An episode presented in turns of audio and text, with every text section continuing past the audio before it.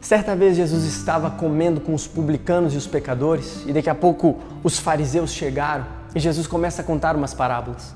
A primeira que ele conta é de um pastor que tem 100 ovelhas e perde uma.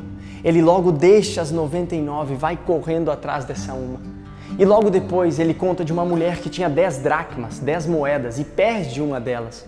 Logo ela revira sua casa inteira para encontrar essa uma moeda perdida.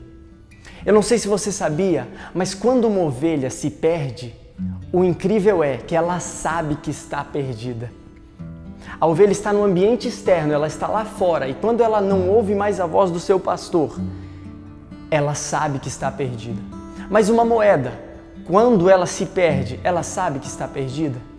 Não. Uma moeda está dentro de casa, no ambiente interno, mas ela não sabe que está perdida. Nos nossos dias, há muitas pessoas que são como essa ovelha, que estão lá fora, que estão no mundo e sabem que estão perdidas. Mas também há muitas pessoas, como a moeda, que estão dentro de casa, que estão participando dos cultos, que estão participando das células, que estão participando dos projetos da igreja, mas estão perdidas e não sabem que estão perdidas. Que às vezes se perdem, mas não conseguem perceber que estão perdidas. Jesus o nosso mestre, o nosso bom pastor, ele sempre está de braços abertos para nós.